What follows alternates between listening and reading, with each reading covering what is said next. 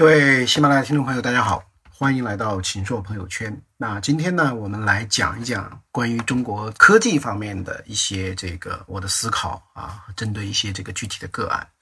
呃，这次这个今年的中美贸易战呢，特别是中兴这个事件呢，使得大家对于中国缺芯少屏以及发展尖端科技、发展啊被别人卡着脖子的这个科技的紧迫性呢，有了大大的这个提高啊。因为我们知道这个啊，就像钢铁、石油是工业时代的粮食，其实芯片就是信息时代的粮食，没有它，呃，个人电脑。这个智能手机数码消费啊，到强大的这个服务器，所有包含计算的基础设备它都难以运转，所以是非常非常的这个重要啊。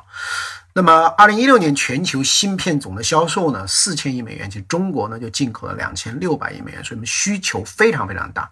但是在供给侧呢，我们自己的自主能力呢啊，只有百分之这个十几啊。那特别是大部分的高端芯片呢，我们基本上才是这个啊，都是空白。啊，因为在这个芯片这样的核心元器件还有操作系统方面都受制于人，所以呢。呃，我们国家的电子信息产业是中国的优势产业，它一年的这个啊销售的规模已经突破了十八万亿的人民币，但是主营业务的利润率呢只有百分之五点一六啊，在这个意义上来讲，就中国的电子信息产业呢更像是电子信息的这个组装产业啊，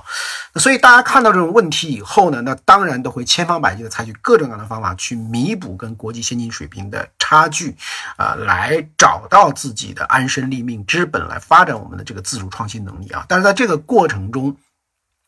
啊，我觉得我们尤其要非常的这个冷静啊，要有长远的这个打算，踏踏实实的去做这样的一件事情，而不要急功近利，那么就会出很多很多的闹剧啊。啊，那这里我先举几个例子来跟大家分享啊。第一个例子呢，就是这几天呢，啊，关于一个国产的浏览器，就是红星浏览器的这个原创性备受质疑的这样一个问题。事情源于什么呢？就是国内的一个浏览器的公司呢，就是红星啊，那么在八月十五号宣布完成了二点五亿的啊这个 C 轮的战略融资啊，那么在这个当天的引进新的投资者新闻稿里怎么说呢？是说红星全力研发具有中国自主知识产权的浏览器核心技术，推出世界唯一一颗属于中国人自己的浏览器内核红星 Red Core，打破了美国的垄断啊。应该说呢，这个宣传呢是啊非常非常的这个厉害啊，这说是凭借独一无二的浏览器技术杀出重围，获得资本青睐，这是一次致力于自主创新、努力研发国产浏览器内核技术的巨大成功啊。可是呢，这个啊，这个开了这个发布会，有这样新闻稿以后呢，网友就开始做研究了啊。网友把红星浏览器的安装文件多次解压啊，解压以后呢。发现呢，大量跟谷歌的啊 Chrome 这个浏览器一致的同名文件啊，安装文件呢目录呢高度一致，甚至含有谷歌浏览器的图标文件，以及以及 Chrome 的版本号啊四十九点一。那么红星浏览器安装程序的文件属性啊，也显示原始文件名为 Chrome 啊这个点 exe 啊，那么。那么这个网友的这种发现呢，就就就引起了这个轩然大波啊。那么我们国家著名的财经类的这个媒体财新传媒呢，就是他们的记者呢也下载了这个浏览器测试啊，就是这个用了文件比较的这个啊软件 Beyond Compare，用了这个文件比较比较的工具呢，逐字对照红星浏览器的文件跟谷歌浏览器的文件，发现有若干个文件呢是啊完全一致的，在红星浏览器的使用页面中呢，也发现有。Chrome 的这样的一个字样啊，呃，那么这就有一个问题了，就是说，呃，事实上暗含的意思就是说，你到底是自主创新啊，呃，这样的一个模式呢，还是说你是基于啊 Chrome 的这样的通用的内核架构，呃，综合了这个其他的一些技术，把它合成而来的呢？因为 Chrome 是现在全世界最流行的这个啊桌面的浏览器，那么我们国家的三六零浏览器、QQ 浏览器都是基于它的内核呢，呃来开发的。那么红星呢是说啊，它的是有过去的，就是说像 Chrome、微软的 IE 啊苹果的 Safari 啊啊火狐等等这些浏览器的内核技术呢，都是国外所有的。那是这个红星呢，我们是自己有了自主可控的浏览器的这个内核技术啊，而且它的收入呢，最近连续两年已经这个三倍增长了，已经成为了很多国有的政府机构和国内的一些企业的这个啊企业的标准的一个这个工作。平台的配置啊，那么但是呢，呃，这样的一次被这个网友通过把安装文件的这个多次解压缩以后呢，就证明了，其实你也是用了大量的这个 Chrome 的里面的一些通用的这样的一些架构啊，那么这个其实并不是你完全的这个自主创新啊，那么这是我讲到的这个第一个案例啊，那现在还在进一步的发酵之中啊，我讲的第二个案例呢。呃，是上海的中微半导体设备有限公司的案例啊。这个啊，中微半导体设备有限公司的创始人叫尹志尧教授，他现在已经七十多了。他是二零零四年从硅谷归国啊，这个创业。那么啊，中微是干什么的呢？是一家面向全球的半导体设备的制造商。那它的设备呢，用来生产纳米级的。啊，这个芯片，那中微的核心的产品呢是蚀刻机，就是在这个芯片上进行微观的雕刻啊，刻出又细又深的这个线条啊，接触孔啊，那相当于什么概念呢？就是说你在一个米粒啊，我们平常吃的大米，在米粒上刻一个字儿啊，刻字儿，大概一个米粒上能刻两百个字儿，这是极限。但是等离子刻蚀机的啊，这个加工工艺呢，相当于在米粒上刻这个十亿个字啊。那么，呃，这个工作呢是应该说是非常这个精微的。那些研究这样的设备呢，要五十多种学科背景的这个集成啊，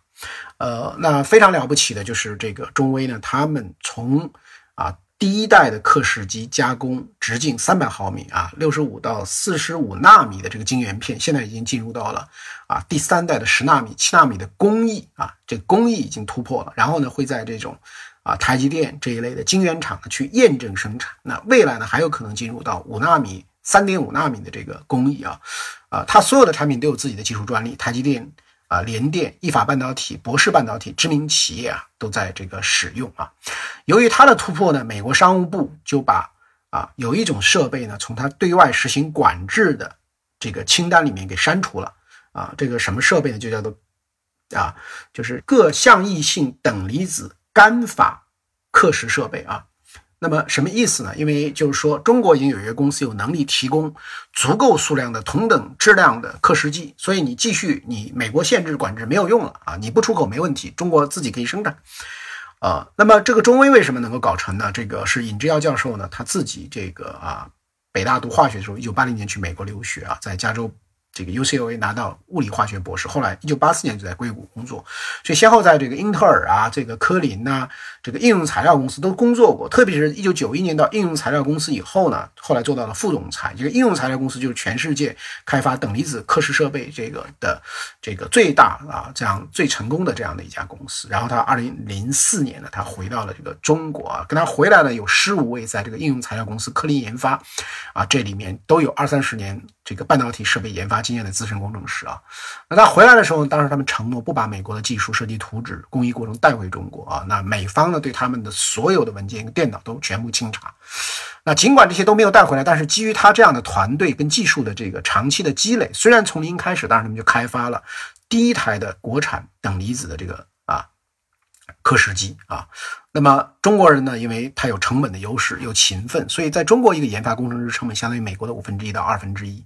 那为了提高效率呢，这个中微的尹志尧他们呢研究出来了双台机，即使就是对啊这个成本跟尺度相似的晶圆片呢，它一台机一次加工两片。那这样的话呢，它的生产效率就比国外的单台机呢提高百分之五十以上，而加工每一片芯片的成本呢会节省百分之三十五以上，这是明显的性价比优势。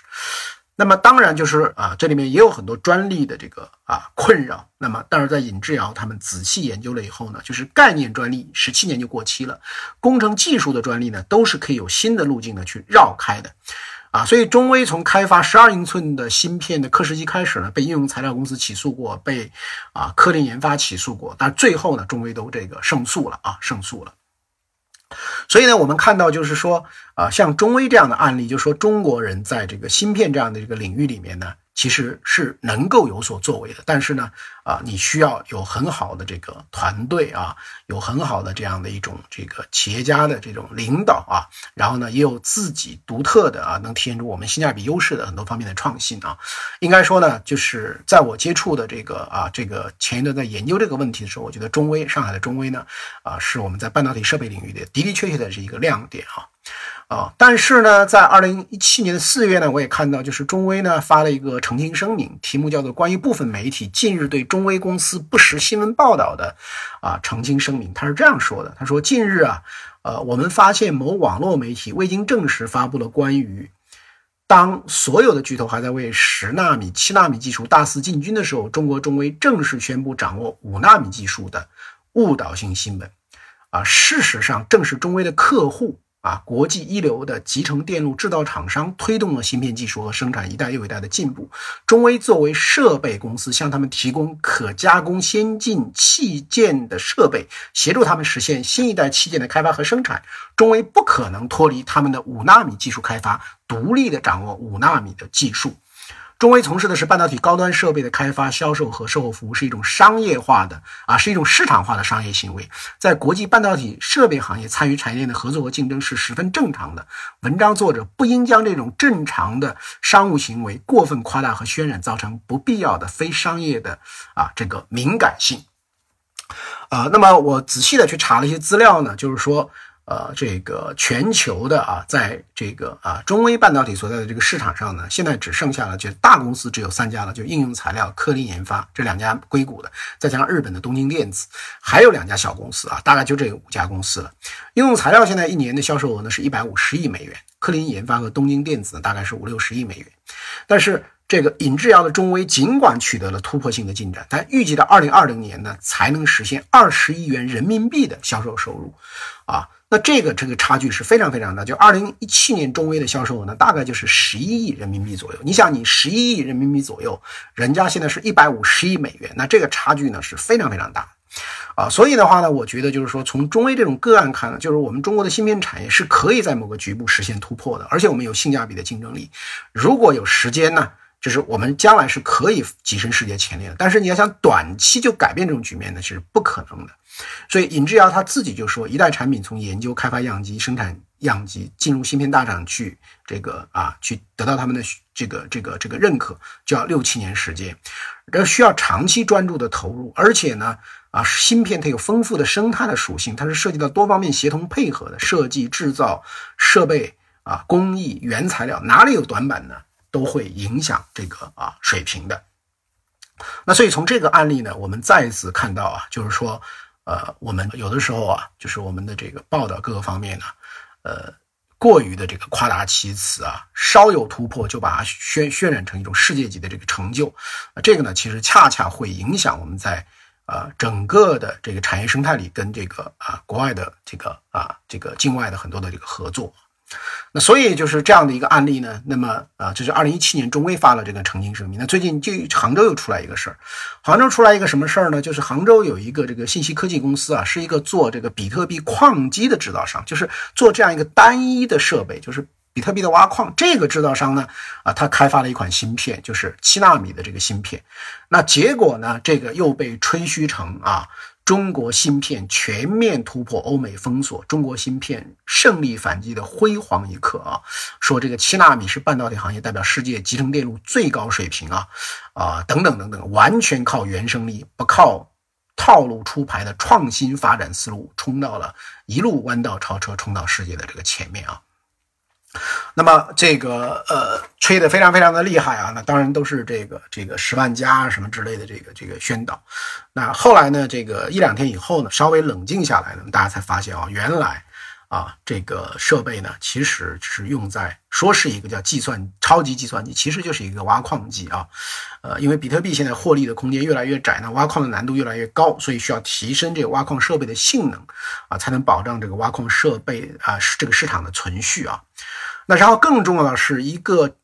针对单一功能的专用芯片，那它这种突破呢，根本不能跟手机、电脑这样的主流电子产品的芯片呢啊去进行类比，因为像苹果、华为、高通这样的啊巨头，他们生产的通用芯片呢，它是要满足综合性的性能，所以它的开发难度更大，投入成本更高，研发周期更长。而专用芯片的性能要求，其实非常简单，设计设设计和这个生产呢，啊，都比较简单啊。那么，所以拿这个啊，这个挖矿的这个这个这个机器设备生产公司的这个七纳米的芯片呢。啊，在这个特殊应用的这个芯片设计上呢，是有它的领先性的。但是你要跟这个世界级的这些这个啊，真正的高通啊、华为啊、这个啊、苹果啊、英特尔啊，这个这个去相比呢，那复杂度差的就太远了。因为你在矿机上单一重复计算，那是很简单的。但是你手机芯片，你要植入多少的这个功能，就是那么多的。功能就像我们的手机有那么多的功能，那这些功能的运算最后都是在一个小小芯片里去集成，那这个设计难度呢，啊，就实在实在太大了。所以我们举这个例子呢，就再次看到我们的这种啊极其浮躁、这个啊夸张的这样一种情绪啊。呃，那这个工信部呢，就是在今年呢，对于全国三十多家大型企业，有一百三十多种关键基础材料有一个调研，最后发现呢，三十二百分之三十二的关键材料在中国是空白，百分之五十二靠进口，绝大部分计算机服务的通用处理器啊，百分之九十五啊，这个高端的芯片，百分之七十以上的智能终端处理器，大部分存储芯片都是靠进口的。然后我们国家的这个高端数控机床、机床、高端设备仪器、运载火箭、大飞机、航空发动机、汽车等关键啊，这个精加工的生产线上啊，关键件的精加工生产线，百分之九十五以上的制造跟检测设备啊，都是要这个依赖进口的。所以呢，我们固然不能够妄自菲薄，但是我觉得呢，更不能这个啊妄自尊大啊。这个我们要看到我们的这个啊，今天我举到的这几个例子都涉及到这个芯片跟操作系统这个行业。我们要看到，在这个方面呢，我们仍然是在这个价值链的低端，设计经验、技术都是很不足的。制造那就这个水平呢，呃，也是也是不高的。就说我们的这个信息安全的命门呢，啊，还是受制于人的。所以在这样的一个背景下，我们更应该呢，这个保持耐心，同时呢，呃，按照这个优先的这个顺序。啊，脚踏实地的这个长期的追赶，啊，要深化我们的改革，用好我们的人才和市场，然后呢，在一些特定的领域里面呢，抓住历史机遇去进行这个突破。那么千千万万的这个不能够啊，这个啊，这个矫揉造作啊，这个夸大其词，这个自己这个还没有几斤几两，却又把别人的这个注意力给吸引到这个里面，那最后呢？